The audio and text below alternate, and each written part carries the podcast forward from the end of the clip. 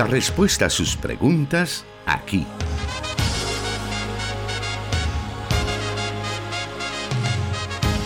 En Solución Bíblica. Comenzamos.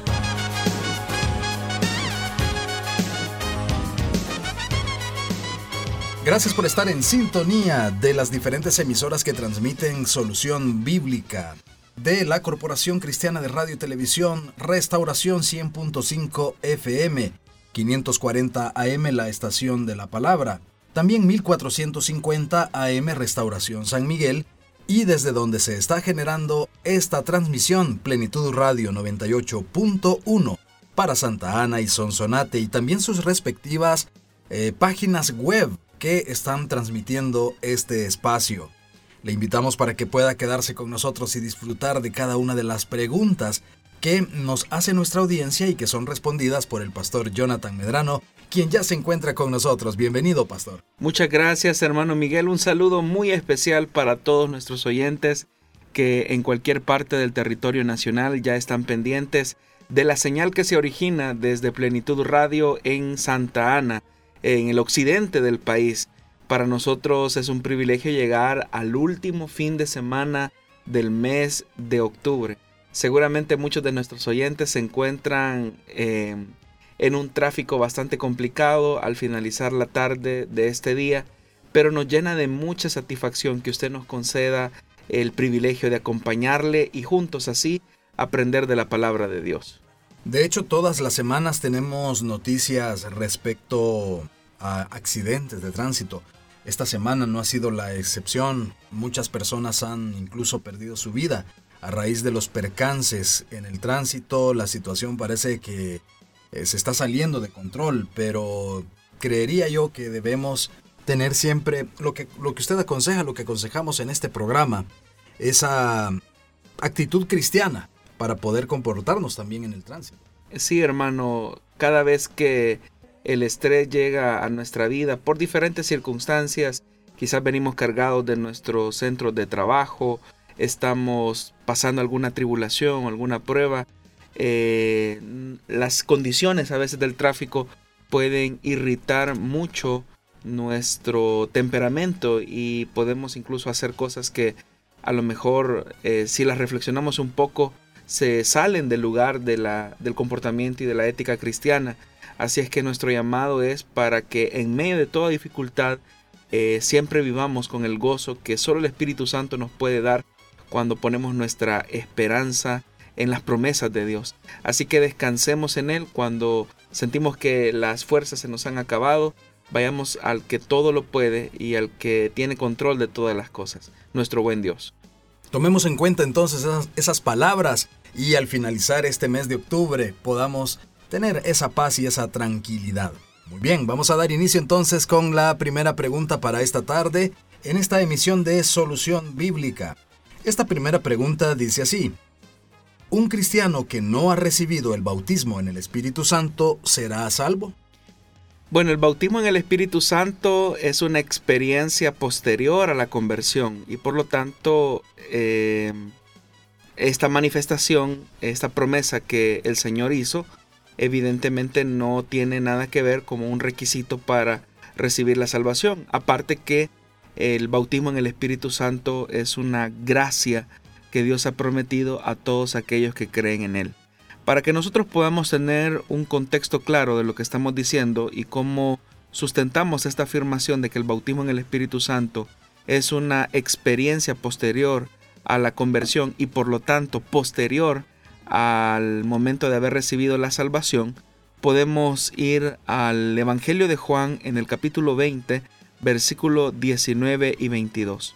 Del 19 al 22. En este pasaje eh, se ha producido ya la resurrección del Señor y el Señor pues se aparece a sus discípulos y el versículo 19 dice, Al atardecer de aquel primer día de la semana, estando reunidos los discípulos a puerta cerrada por temor a los judíos, entró Jesús y poniéndose en medio de ellos los saludó. La paz sea con ustedes. Dicho esto, les mostró las manos y el costado. Al ver al Señor, los discípulos se alegraron. La paz sea con ustedes, repitió Jesús. Como el Padre me envió a mí, así yo los envío a ustedes. acto seguido, sopló sobre ellos y les dijo, reciban el Espíritu Santo. Como ya lo dije, estas palabras fueron pronunciadas por el Señor eh, en el día de la resurrección, específicamente al finalizar el domingo. Y resulta interesante que el Señor les comunica a ellos una tranquilidad, especialmente cuando están viviendo un momento difícil, de mucha tensión en el ambiente por los sucesos que habían acontecido días atrás. Pero para que los discípulos entendieran que la obra de redención había sido ya finalmente completada, el Señor dice que eh, infundió en ellos el Espíritu Santo, o, o más bien dicho, dio la orden, reciban el Espíritu Santo. Esa morada del Espíritu Santo en la vida de los discípulos es la certificación de que la obra redentora había sido completada en la cruz y por lo tanto ahora el Espíritu Santo venía a morar de manera permanente en la vida de aquellos discípulos que estaban un poco amedrentados y que por lo tanto estaban escondidos. Debemos de tomar en cuenta que en esta ocasión específicamente los discípulos son conscientes de que Jesús es el Mesías prometido. Sin embargo, esa fe ahora tenía una plenitud debido a que la morada del Espíritu Santo se estaba haciendo definitiva gracias a la redención que se había conquistado por la obra expiatoria de Jesús en la cruz. Entonces, en este momento, al finalizar la tarde, por el testimonio del evangelista, encontramos que los discípulos son sellados con el Espíritu Santo, ungidos con el Espíritu Santo. El Espíritu Santo viene a morar en ellos porque ellos han recibido la salvación plena que Jesús alcanzó en la cruz. Sin embargo, usted puede leer también, estimado oyente, en el libro de los Hechos de los Apóstoles, específicamente en el capítulo 1, versículo 3, que dice, Después de padecer la muerte, se les presentó dándoles muchas pruebas convincentes de que estaba vivo. Durante 40 días se les apareció y les habló acerca del reino de Dios. Parte de ese relato pues es lo que encontramos en el Evangelio de Juan. Y dice el verso 4, una vez mientras comía con ellos, les ordenó, no se alejen de Jerusalén, sino esperen la promesa del Padre, de la cual les he hablado. Juan bautizó con agua, pero dentro de pocos días ustedes serán bautizados con el Espíritu Santo. Entonces usted puede notar que después del aparecimiento del Señor el día domingo, obviamente que el Espíritu Santo vino a ellos y la morada y el sello del Espíritu confirmó, como ya lo dijimos, la obra redentora de Jesús en la cruz del Calvario. Pero eh, en el libro de los Hechos de los Apóstoles, siempre en ese marco de, de apariciones que se sucedieron, el Señor, hablándoles acerca del reino de Dios, hablando de, de la obra que se había completado, Él les ordena que permanezcan en Jerusalén para que sean bautizados con el Espíritu Santo y así ellos puedan ser testigos de Jesucristo en Jerusalén, en Judea, en Samaria y hasta los confines de la tierra. Entonces usted puede notar que en el texto de Juan, al tercer día, pues ellos recibieron el soplo del Espíritu, eh, recibieron la morada del Espíritu, el sello del Espíritu, pero Jesús también en ese marco de esas 40 días en el que se les apareció, les dijo que permanecieran en Jerusalén a la espera del bautismo en el Espíritu Santo. Lo que significa que una cosa es la morada del Espíritu Santo, el sello del Espíritu Santo, la unción del Espíritu Santo y otra cosa es el bautismo en el Espíritu Santo. Haciendo estas, estas aclaraciones, fácilmente uno puede notar que el bautismo en el Espíritu Santo entonces es una experiencia sobrenatural que se vive posterior a la conversión. Entonces el bautismo en el Espíritu Santo no es un requisito para ser salvo, porque aún esta manifestación es un don de gracia, como don de gracia es la salvación que el Señor otorgó en la cruz. Y vemos también por la evidencia escritural que el bautismo en el Espíritu Santo es posterior a la conversión o el milagro del nuevo nacimiento. Ahora bien, el bautismo en el Espíritu Santo es una experiencia que se puede repetir en varias ocasiones en la vida de los creyentes. No, hermano, el bautismo en el Espíritu Santo es una experiencia única como lo es el bautismo en, agua, ¿verdad? Así como cuando el cristiano cree en el Evangelio y como evidencia y un acto público de su testimonio al mensaje de Jesús se bautiza una sola vez en agua, así también la manifestación del bautismo en el Espíritu Santo es una experiencia única. Lo que el creyente debe de procurar después del bautismo en el Espíritu Santo es la llenura del Espíritu Santo. Y esta sí es una experiencia que se puede repetir las veces que el creyente quiera. En el libro de los Hechos de los Apóstoles encontramos una evidencia clara de lo que estamos diciendo.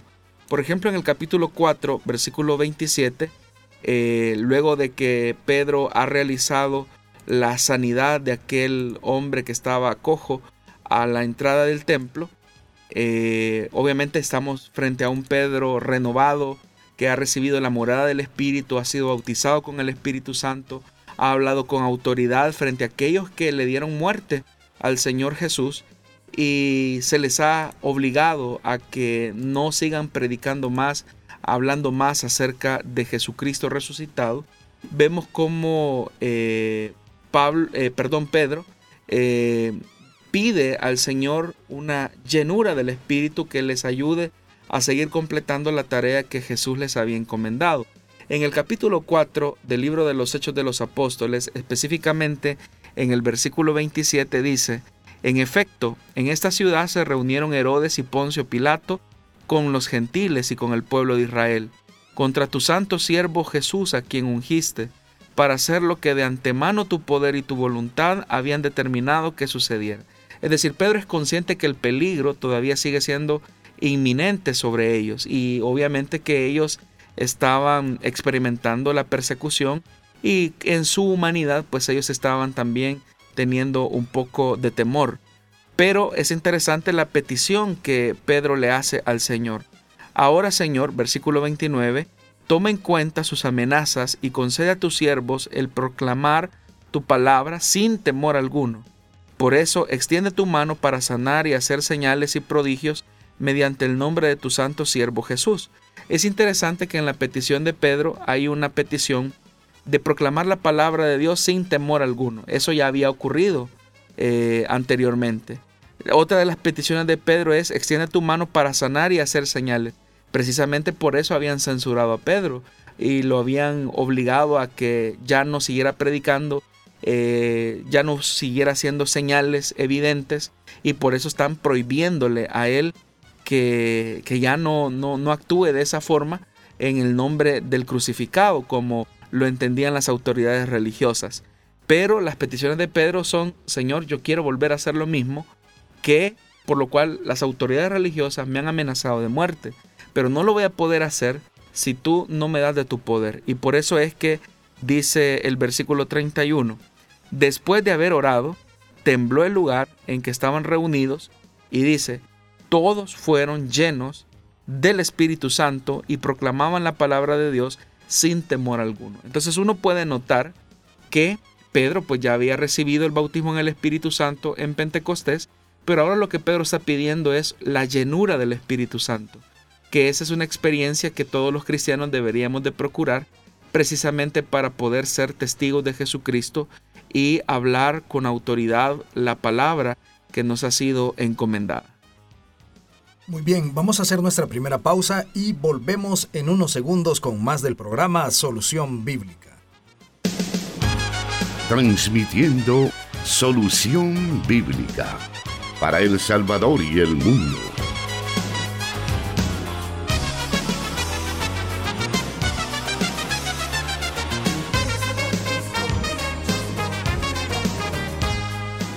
Seguimos con más de su programa Solución Bíblica. En esta tarde estamos por darle la bienvenida al fin de semana y qué bueno que podemos finalizar este día escuchando lo que la palabra de Dios dice respecto a las preguntas que usted nos ha enviado y que puede continuar enviándolas a través de los diferentes medios que damos a conocer durante este programa y también durante nuestra programación, el WhatsApp, el Facebook, por ahí puede usted enviarnos sus mensajes con sus preguntas y con el mayor de los gustos estaremos dándolas a conocer.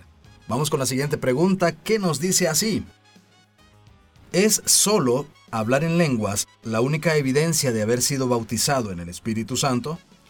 En realidad, hermanos, hay dos tipos de evidencias de haber recibido el bautismo en el Espíritu Santo. Lo que podríamos llamar como la evidencia inmediata y las evidencias permanentes. La evidencia inmediata de haber recibido el bautismo en el Espíritu Santo es hablar en otras lenguas. Este es un hecho completamente sobrenatural. Y al hablar acerca de nuevas lenguas, pues hay que mencionar que hay lenguas humanas y hay lenguas angelicales. Entonces dependerá de la, del favor del Espíritu Santo derramado en la vida de una persona para eh, manifestar la evidencia de haber sido lleno con este poder sobrenatural. En el libro de los Hechos de los Apóstoles, en el capítulo 10, versículo 44 al 46, la palabra de Dios nos dice que mientras Pedro estaba todavía hablando, el Espíritu Santo descendió sobre todos los que escuchaban el mensaje. Los defensores de la circuncisión que habían llegado con Pedro se quedaron asombrados de que el don del Espíritu Santo se hubiera derramado también sobre los gentiles. Y dice que esta era una evidencia de que el derramamiento del Espíritu se había hecho visible entre los gentiles, pues los oían hablar en lenguas y alabar a Dios. Entonces una evidencia inmediata de haber recibido el bautismo en el Espíritu Santo eh, posterior a la conversión es que los cristianos eh, son capacitados de manera sobrenatural para hablar en nuevas lenguas. Pero decíamos que también hay evidencias permanentes de haber recibido el don del Espíritu. Una de las evidencias permanentes de haber recibido el bautismo en el Espíritu Santo es la autoridad. En el libro de los Hechos, también en el capítulo 7, versículos 55 al 56, un capítulo que nos describe sobre el primer martirio de la iglesia, vemos a un hombre llamado Esteban, que se describe como un hombre lleno del Espíritu Santo, que fijó la mirada en el cielo y vio la gloria de Dios y a Jesús de pie a la derecha de Dios. Y él exclamó y dijo, veo el cielo abierto y al Hijo del Hombre de pie a la derecha de Dios. Por esa expresión que Esteban estaba diciendo con autoridad frente a las autoridades religiosas de, Jerusalén es que finalmente terminan condenando a Esteban a una pena por lapidación. Pero la autoridad con la que Esteban habló acerca de Jesucristo fue el resultado de haber sido bautizado con el Espíritu Santo. De hecho que así lo describe el capítulo 7, que estaba lleno del Espíritu Santo. Otro elemento que también es importante es que una de las evidencias permanentes de haber sido bautizado con el Espíritu es que el bautismo en el Espíritu Santo es como una llave que nos permite entrar en, en la dimensión de lo sobrenatural. Y cuando hablo de entrar a la dimensión de lo sobrenatural, me estoy refiriendo específicamente a la manifestación o a la operación de los dones del Espíritu Santo. Estamos hablando de palabra de ciencia, de sabiduría, de discernimiento de espíritus, de lenguas, de profecía, de interpretación de lenguas, de sanidades, de fe y de milagros. Solamente cuando hemos recibido el bautismo en el Espíritu Santo podemos ingresar a esta dimensión eh, sobrenatural. Y anteriormente pues hablábamos, ¿verdad?, del caso de Pedro cuando se encuentra en una situación bastante difícil en la que ha sido prácticamente censurado por las autoridades religiosas que llevaron a Jesús a la cruz, que vemos a un Pedro que por el bautismo, de, por haber sido bautizado en el Espíritu Santo, él pide fortaleza para resistir las luchas y las adversidades. Una evidencia entonces también de haber recibido el bautismo en el Espíritu Santo es que somos fortalecidos para resistir las luchas y las adversidades. Estas son las únicas evidencias que nosotros encontramos eh, en la escritura, que son evidencias eh, inmediatas y evidencias permanentes de haber recibido el bautismo en el Espíritu Santo. Cualquier otra cosa, cualquier otra manifestación que alguien pueda argumentar como evidencia de este don sobrenatural del Espíritu eh, sería un invento. Todo lo que hemos mencionado acá es lo que la Biblia nos describe como una certeza de la experiencia de haber sido bautizado con el poder del Espíritu. Fuera de ello no podemos hablar de la danza, de caerse, de la risa o manifestaciones de ese tipo. No, en realidad no. Eh, son experiencias que las personas muchas veces suelen atribuirlas al Espíritu Santo, pero cuando uno ve el registro bíblico, pues uno no encuentra ningún tipo de evidencia acerca de esto.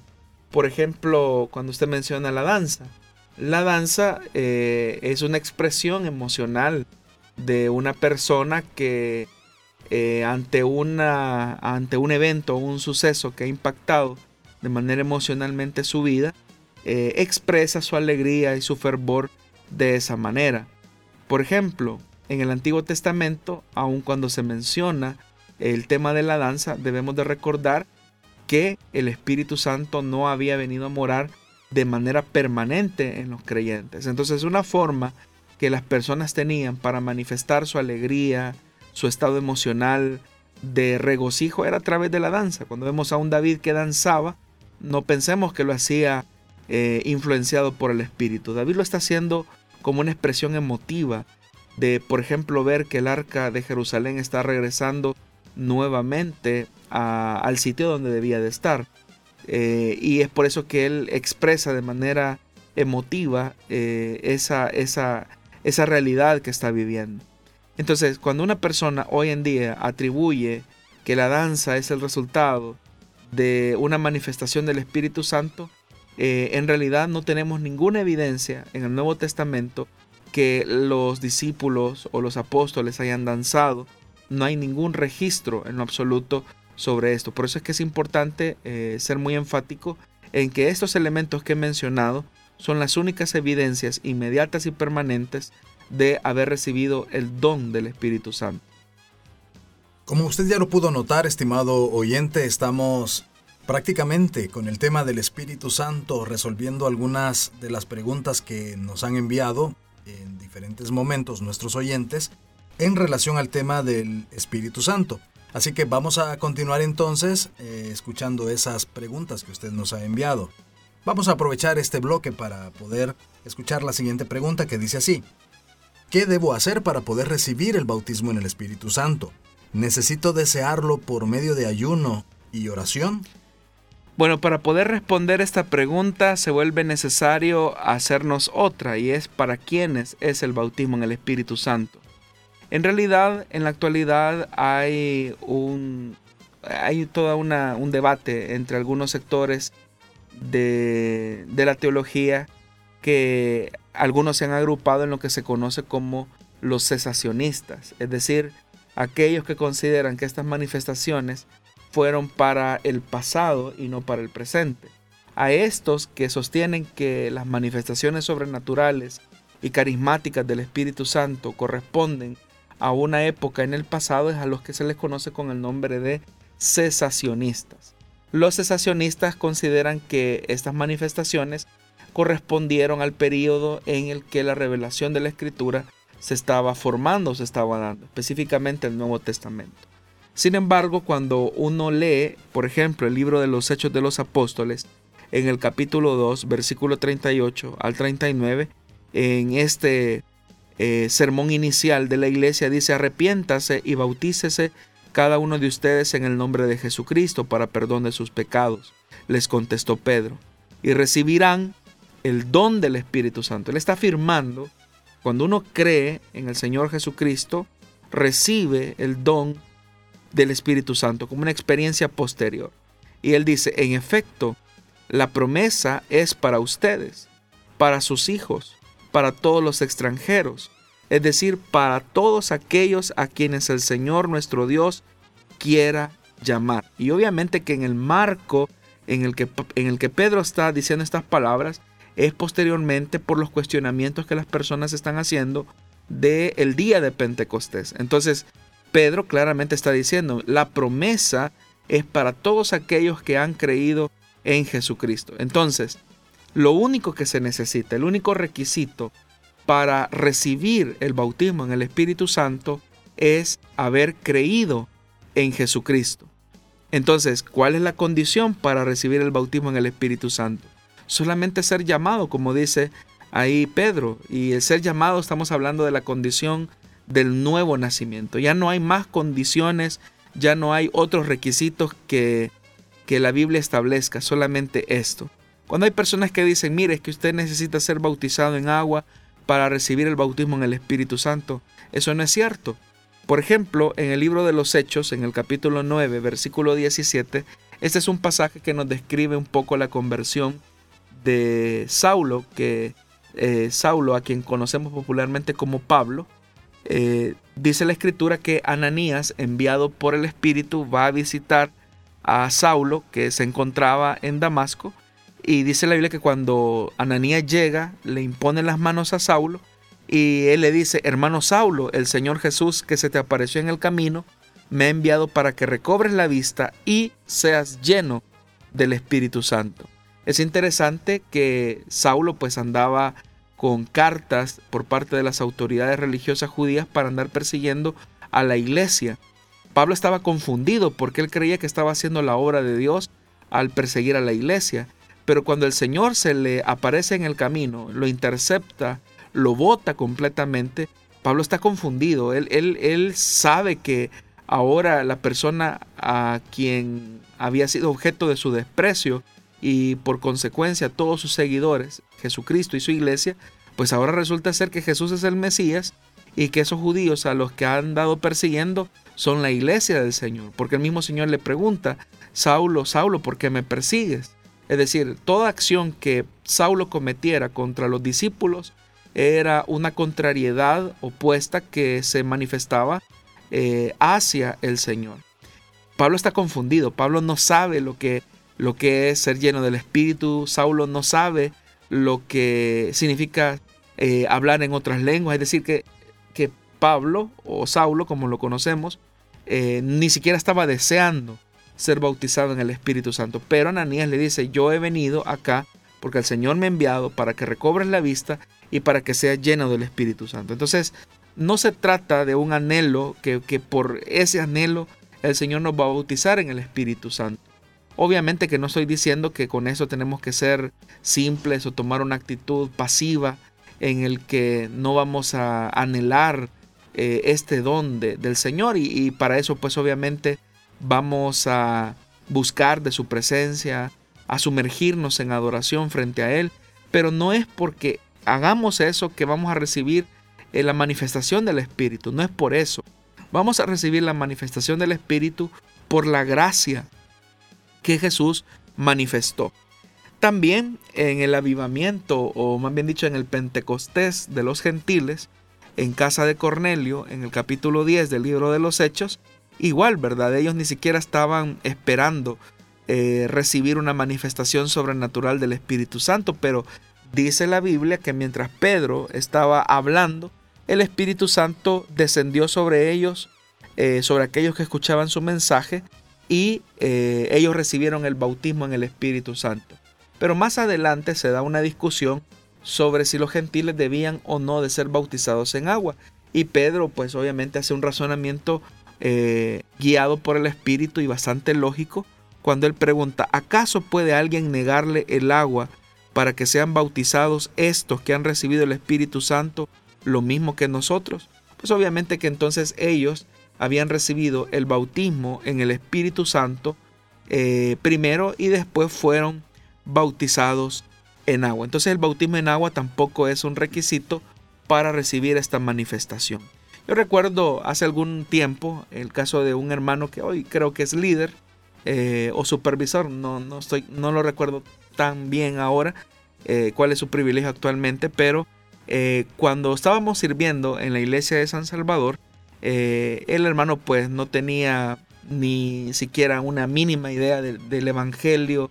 él era un, es un profesional, una persona que tenía bajo su responsabilidad un grupo de personas y pues tenía ideas contrarias acerca de Dios. Es más, según yo recuerdo su testimonio, pues él prácticamente negaba la existencia de Dios. Pero un día sus subalternos lo invitan a un culto eh, y él un poco renuente de, tanta insistencia que le hacían terminó yendo.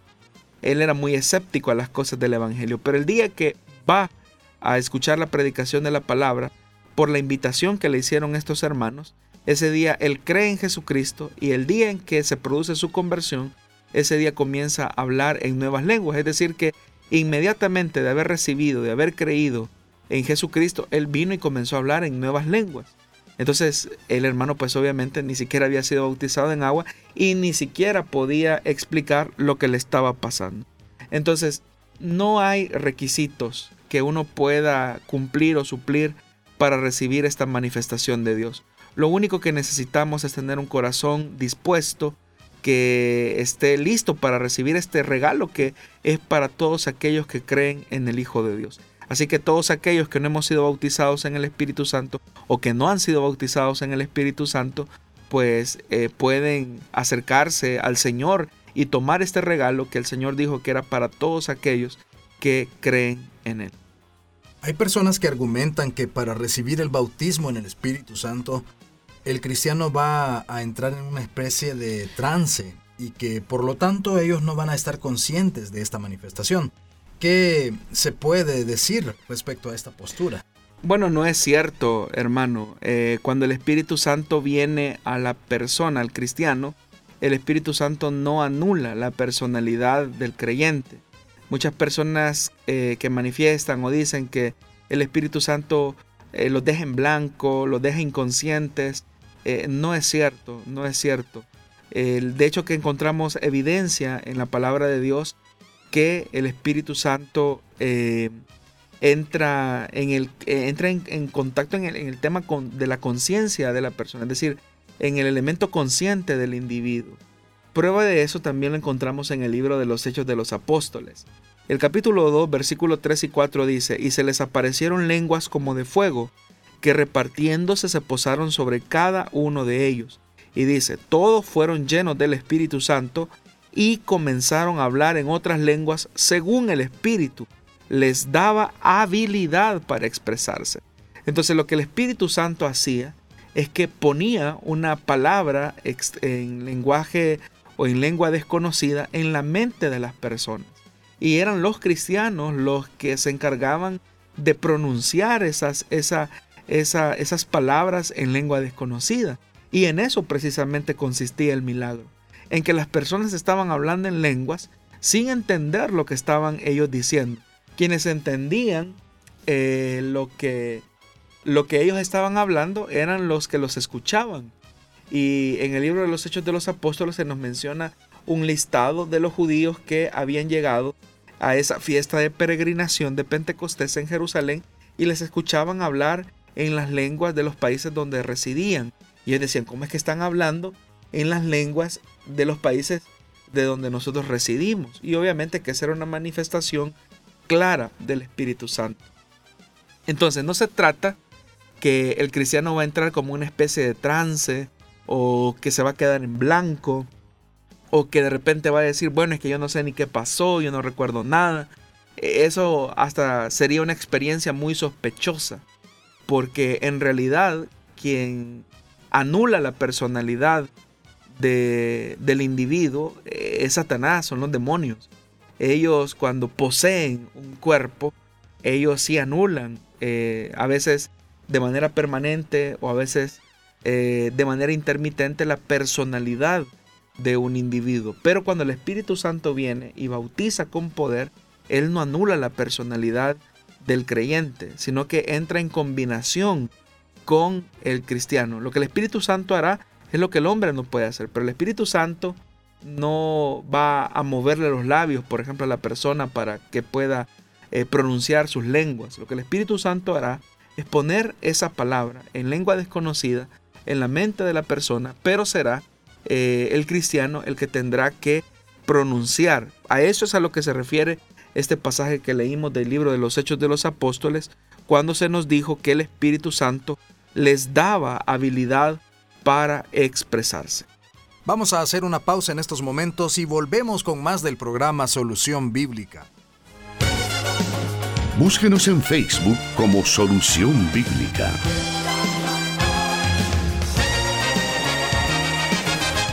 Seguimos con el programa Solución Bíblica y vamos a aprovechar el tiempo para poder disipar más de las preguntas que hemos recibido y son respecto al tema del Espíritu Santo. Estamos aprendiendo muchísimo acerca de este tema muy importante en la vida de los cristianos. Vamos ahora a la siguiente pregunta que nos dice así. ¿Existe evidencia histórica que la Iglesia haya tenido manifestaciones sobrenaturales del Espíritu Santo como hablar en otras lenguas, como por ejemplo antes de la Reforma Protestante? Bueno, después de las evidencias históricas, ¿verdad?, que se presentan en el libro de los Hechos de los Apóstoles, las cartas de Pablo y específicamente el Primera de Corintios, eh, más claramente, pues no hay otras referencias históricas así tan detalladas sobre la manifestación del Espíritu Santo en las comunidades cristianas. Sí hay algunos documentos eh, aislados de las primeras comunidades cristianas donde eh, se iba haciendo visible esta manifestación. Por ejemplo, cuando uno lee las cartas pastorales o epístolas pastorales como se conocen, pues uno casi no nota el tema en ninguno de sus contenidos sobre el tema de la manifestación de los carismas del Espíritu. Y eso se puede ver eh, a una realidad y es que estaba tan esquematizado el, el tema de esta manifestación, es decir, era tan natural en las comunidades cristianas que y estaba tan regulado por la enseñanza de Pablo, pues que no había necesidad de eh, seguir mencionando ese tema específicamente. Pero en la medida en que el tiempo fue avanzando, fue eh, pasando, y, en la medida en que la iglesia se fue institucionalizando, pareciera ser que ese, ese fuego del espíritu eh, por la manifestación de los carismas se fue apagando, se fue languideciendo. Y sin embargo, hay algunos escritos de Agustín de Hipona, por ejemplo, que menciona algunas referencias claras sobre la manifestación y la operación de los dones del Espíritu Santo. Con Agustín es, nosotros tenemos el último registro de esta operación sobrenatural del Espíritu Santo. Ya en el siglo XII, XII-XIII, me parece con Pedro Baldo, eh, el famoso predicador de los pobres de Lyon, eh, o como se les conoce los pobres de, de, Lyon en Francia, específicamente, pues también se vuelve a dar un resurgimiento de los carismas del Espíritu. Eh, sobre los valdenses, como se les conoce por el apellido de Pedro Baldo, eh, hay bastantes registros, pero son menciones muy pequeñas las que se hacen sobre las manifestaciones o los carismas del Espíritu Santo en el movimiento de los valdenses. Hay que recordar que el grupo de los valdenses eh, apelaba por un cristianismo más austero, eh, más genuino, y por eso es que eh, Pedro Baldo pues animaba a todos sus seguidores a dedicarse plenamente a la predicación de la palabra. Ah, si hubo algo que marcó la vida de Pedro Baldo fue la pérdida de uno de sus amigos que lo hizo entrar en una reflexión existencial sobre su propósito en la vida. Y motivado precisamente por esa eh, crisis existencial es que él decide encontrar una respuesta y alguien le dice que él debía de hacer lo mismo que Jesús le, le dijo al joven rico, que vendiera todas sus posesiones y lo repartiera a los pobres porque Pedro Baldo, antes de dedicarse a la vida espiritual, vamos a decirlo de alguna manera, era un hombre acaudalado de aquella época.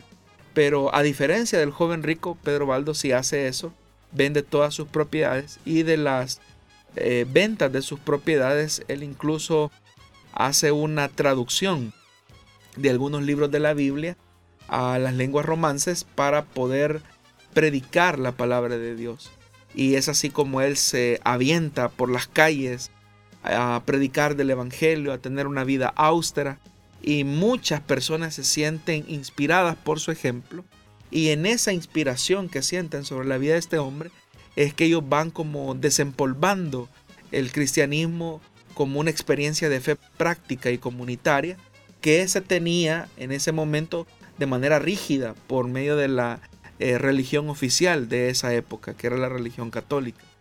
Obviamente que Pedro Baldo recibe una, una fuerte censura por parte de las autoridades religiosas de la época, pero Pedro pues eh, confronta a las autoridades y les dice, bueno, es necesario obedecer a Dios antes que a los hombres.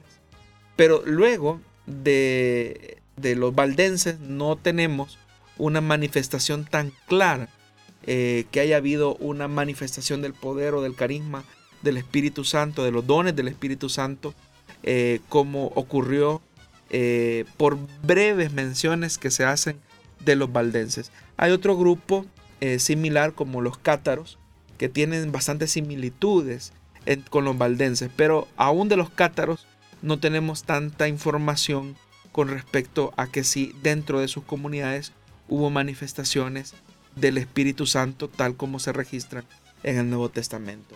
Es llegando a la época de la Reforma y específicamente los grupos que se suscitaron después de la Reforma, cuando con el movimiento anabautista, por ejemplo, luego las experiencias del avivamiento wesleyano, eh, que van a ir suscitando lo que posteriormente se va a llegar a convertir en el evangelicalismo o el gran despertar que nuevamente hay como una revolución eh, y un interés de la iglesia por las manifestaciones y la operación del Espíritu Santo.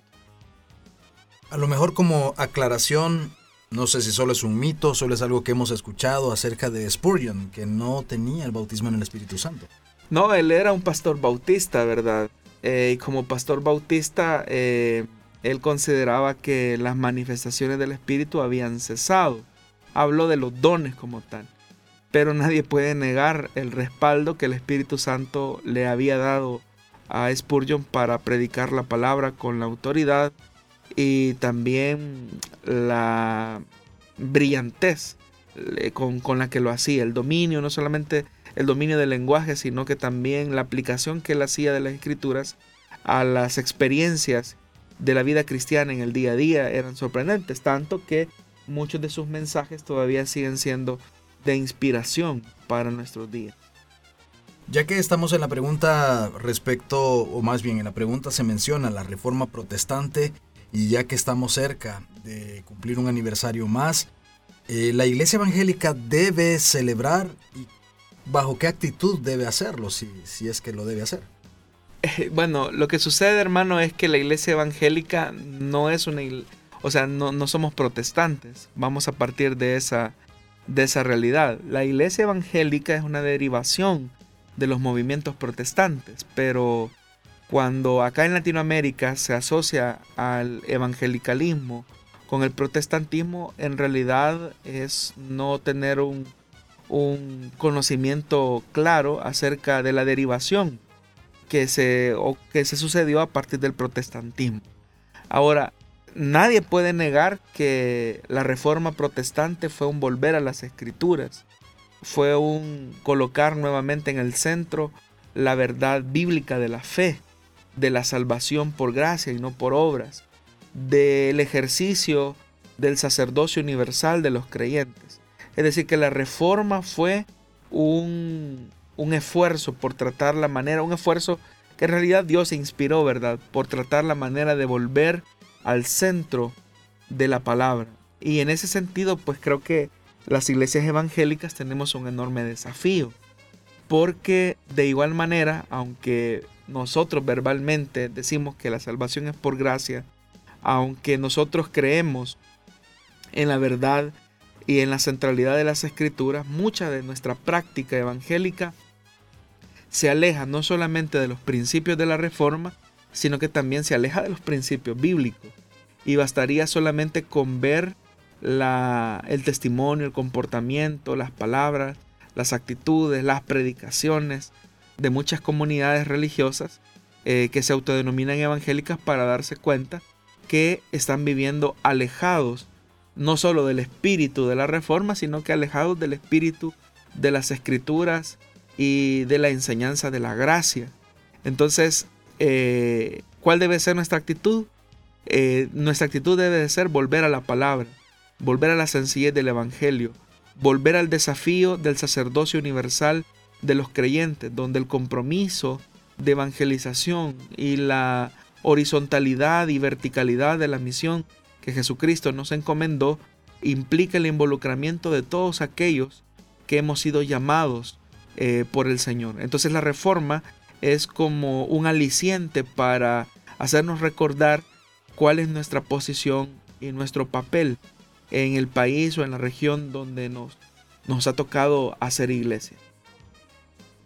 Muy bien, vamos a continuar con Solución Bíblica. Una breve pausa más y volvemos.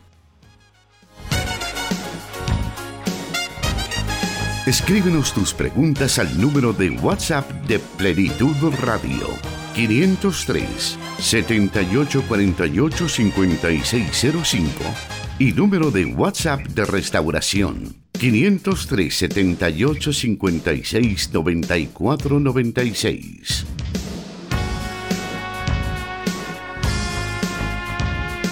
Le agradecemos por continuar en sintonía del programa Solución Bíblica en este viernes. Damos gracias a Dios porque Él nos da la oportunidad de seguir aprendiendo y también a usted gracias por estar conectado con nosotros a través de las redes sociales, a través de las emisoras de radio. Gracias por estarnos enviando sus mensajes también. En honor al tiempo vamos a tratar de leerlos posteriormente, los mensajes, pero por ahora vamos a seguir adelante con este tema que tenemos sobre la mesa y es acerca del Espíritu Santo. Anteriormente también tuvimos la oportunidad de aclarar algunas eh, ideas respecto a la reforma y algunas de las eh, implicaciones que esto tiene en vista pues que ya en un par de días se estará conmemorando un nuevo aniversario. Pero eh, vamos a continuar con el tema del Espíritu Santo y la siguiente pregunta nos dice así. ¿Qué significa orar en el Espíritu? ¿Se refiere a orar en lenguas? Bueno, orando en el Espíritu es una mención que se repite tres veces en las Escrituras. La primera aparece en Corintios, la primera carta de Corintios capítulo 14, versículo 15, cuando dice, que pues oraré con el Espíritu, pero oraré también con el entendimiento. Cantaré con el Espíritu, pero cantaré también con el entendimiento. Cuando acá el apóstol Pablo está hablando de orar con el entendimiento y orar con el Espíritu Santo, esto ya por ende nos coloca que la oración debe de ser con el entendimiento, que es cuando nosotros pues hablamos con Dios y utilizando pues nuestro razonamiento, eh, tratamos la manera de de alguna manera entender la voluntad de Dios para nuestras vidas y lo que Dios espera y sobre esa base eh, oramos a nuestro Dios. Es orar en el espíritu. Y también está orar en, la, eh, orar en la carne. Cuando una persona ora en la carne. Ora en la carne cuando, como Jesús lo dice, lo hace por exhibicionismo, como lo hacían los fariseos que se ponían en las esquinas de las plazas a hacer largas oraciones y que ellos creían que por su mucha palabrería serían escuchados. oración en la carne es cuando oramos para nuestros propios deseos, eh, cuando pedimos por nuestros propios intereses, por los deseos de la carne, por aquellas cosas que se oponen a la voluntad de Dios. Pero orar en el Espíritu es cuando yo entiendo que hay una voluntad de Dios por la cual yo debo de pedir, porque la oración, eh, su objetivo principal es irnos, irnos modelando conforme a la imagen del Hijo de Dios. Entonces es ese orar en el Espíritu, pero con el entendimiento. La segunda vez que se repite la expresión orar en el Espíritu se encuentra en la carta de los Efesios capítulo 6 versículo 18, donde dice, orando en todo tiempo con toda oración y súplica en el Espíritu, y, y velando en ello con toda perseverancia y súplica por todos los santos. La tercera repetición se encuentra en Judas versículo 20 cuando dice, pero vosotros amados, edificados sobre vuestra santísima fe, orando en el Espíritu Santo. Entonces, ¿qué significa exactamente orar en el Espíritu? La palabra griega traducida orar en puede tener diferentes significados. Puede significar por medio de, con la ayuda de, en la esfera de y en conexión con. Orando entonces en el Espíritu no se refiere a las palabras que decimos, más bien se refiere a cómo es que estamos orando e impulsados por el Espíritu. Orando en el Espíritu es orar de acuerdo a su voluntad, a su dirección, en la dimensión y en la perspectiva del Espíritu Santo.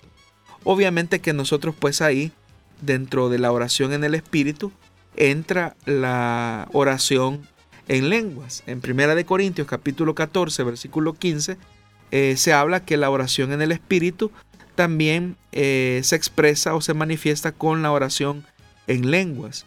Y en ese contexto, por ejemplo, del capítulo 14, versículo 15, Pablo menciona que oraré con el Espíritu, dice.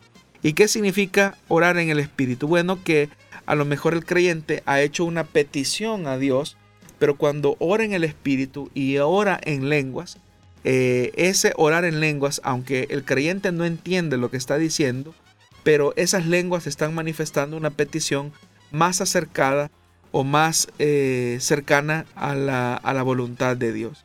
Entonces, orar en lenguas sí efectivamente es orar en el Espíritu, pero también orar en el Espíritu es eh, la oración con lágrimas. Cuando hablo de oración con lágrimas no me estoy refiriendo a que uno se predispone a llorar en oración, sino que cuando una persona eh, ora en el Espíritu con lágrimas, eh, está expresando, las lágrimas están expresando una petición muy sentida que llena de gratitud, de alegría, de regocijo a esa persona y que por lo tanto eh, esa petición es, es clara. No es que está llorando porque se siente triste, no es porque está llorando porque hay algo que le acongoja, lo cual puede ser en la oración, sino que esa persona está llorando en el espíritu porque está manifestando una expresión muy sentida muy vívida de su corazón como resultado de la manifestación del Espíritu por medio del cual expresa una petición a Dios. En Hebreos capítulo 5 versículo 7 dice, en los días de su vida mortal, Jesús ofreció oraciones y súplicas con fuerte clamor y lágrimas, dice, al que podía salvarlo de la muerte, y fue escuchado por su reverente sumisión. Entonces, las lágrimas expresan a Dios un sentimiento muy profundo de una operación que el Espíritu Santo puede hacer. De tal modo que cuando uno le pregunta a una persona por qué está llorando, si se siente triste, la, persona dirá, no, yo no, no estoy llorando de tristeza, estoy llorando porque el Espíritu Santo ha colocado en mí una petición o una, un anhelo y yo me siento muy feliz porque estoy llorando. Pero ¿cómo se conjuga eso que la persona está feliz y está llorando al mismo tiempo? Solamente por la acción sobrenatural del Espíritu. Y un tercer y último elemento de orar en el Espíritu es cuando se ora con gemidos indecibles. En la carta a los romanos, en el capítulo 8, versículo 26, eh, el apóstol Pablo dice que este es el nivel más alto de la oración en el Espíritu. Dice, asimismo, en nuestra debilidad, el Espíritu acude a ayudarnos. No sabemos qué pedir, pero el Espíritu mismo intercede por nosotros con gemidos que no pueden expresarse con palabras. Y Dios que examina los corazones sabe cuál es la intención del Espíritu, porque el Espíritu intercede por los creyentes conforme a la voluntad de Dios. ¿Qué son los gemidos? Los gemidos son eh, expresiones eh, emocionales no verbalizadas, ¿verdad? Cuando por ejemplo uno escucha el gemir de un niño, eh, no, hay una, no hay una palabra específica, pero es un lenguaje que expresa eh, un sentimiento o un anhelo muy profundo. Entonces, puede ser, nuevamente no es algo provocado por el creyente, el Espíritu Santo le pueda conceder a un cristiano bautizado en el Espíritu eh, orar con gemidos indecibles. Él de repente comienza a gemir en la oración y detrás de esos gemidos hay un lenguaje que solamente Dios entiende y que ubica a la persona en el centro de la voluntad perfecta y clara de nuestro Dios. Estamos casi por finalizar el programa Solución Bíblica de esta tarde, pero todavía queremos aprovechar estos minutos para que usted pueda responder a esta pregunta que dice, ¿puede un cristiano nacido de nuevo blasfemar contra el Espíritu Santo? No, en ningún momento. Un cristiano nacido de nuevo porque tiene la morada del Espíritu Santo no puede blasfemar. En otros programas hemos dicho que la blasfemia contra el Espíritu Santo es la resistencia que una persona pone a la obra redentora que el Espíritu Santo eh, produce en, una persona ante el anuncio de la, de la palabra. Es decir, cuando una persona rechaza el Evangelio, rechaza a Jesucristo, está blasfemando contra el Espíritu. Entonces el que es cristiano, pues el que ha nacido de nuevo, eh, no rechaza al Hijo, no rechaza el perdón, no rechaza el sacrificio que Él ha ofrecido. Así es que un cristiano nacido de nuevo no puede blasfemar contra el Espíritu Santo porque el Espíritu Santo mora dentro de él y por lo tanto no ha rechazado el mensaje de verdad. Y bueno, también eh, hay otra pregunta de nuestra audiencia respecto a esto y es que si cuando un cristiano peca, pierde el Espíritu Santo, pierde la unción. Bueno, la unción, la morada y el sello del Espíritu Santo es lo mismo. Eh, la unción, eh, hay que recordar que lo que implica es ser apartado de para un fin específico. Es decir, cuando un objeto en el Antiguo Testamento era ungido con aceite, o cuando una persona era ungida con aceite, a partir de ese momento esa persona era consagrada o era separada para Dios. O sea, Dios podía ungir objetos, podía ungir personas, y eso ya quedaba consagrado para Dios. Entonces, cuando una persona eh, ha nacido de nuevo eh, y el Espíritu Santo ha venido a morar en él, el Espíritu Santo lo ha ungido, lo ha separado para Dios. Pero obviamente que esa persona tiene eh, la posibilidad de fallar o de pecar contra Dios por su descuido. Cuando peca, lo que ocurre es que hay un, hay una, hay un contristamiento del Espíritu Santo. De eso pues tenemos una evidencia en la carta de los Efesios, en el capítulo 4, versículo 29 al 30, que nos dice, Ninguna palabra corrompida salga de vuestra boca, sino la que sea buena para la necesaria edificación a fin de dar gracias a los oyentes. Y no contristéis al Espíritu Santo de Dios, con el cual fuisteis, fuisteis sellados para el día de la redención.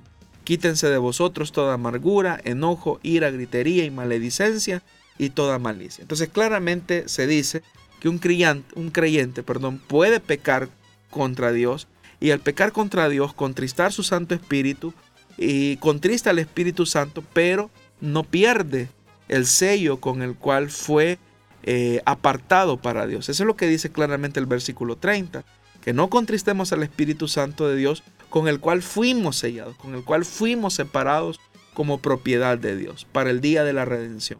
Entonces el Espíritu Santo, eh, una vez ha venido a morar en el creyente, eh, vino a sellarlo completamente, pero cabe la posibilidad que por el descuido del cristiano, este contrista el espíritu, pero no pierde la morada del Espíritu Santo. No pierde la unción del Espíritu Santo, pero sí la vida, sí la manifestación eh, que el Espíritu Santo da para revitalizar las fuerzas del creyente. Llegamos al final del programa de este día viernes. Le agradecemos por haberse comunicado con nosotros, por haber estado pendiente siempre. Estamos leyendo sus mensajes y le agradecemos por ser un fiel oyente por estarnos siempre escuchando, reportándose con nosotros. Para nosotros es un placer enorme poder saber de usted, saber que este programa es de beneficio para su vida espiritual. Pastor Jonathan, gracias por habernos acompañado esta tarde. Muchas gracias, hermano Miguel. Le agradezco mucho a usted y a los oyentes porque casi finalizamos, ¿verdad?, el mes de octubre de este año 2022 y ellos siempre eh, nos acompañan, nos envían sus preguntas y es para nosotros un privilegio poderles servir. Si el Señor lo permite, nos encontramos el día martes, iniciando, por cierto, un nuevo mes, ya casi cerrando este año 2022. Será hasta entonces que el Señor le bendiga.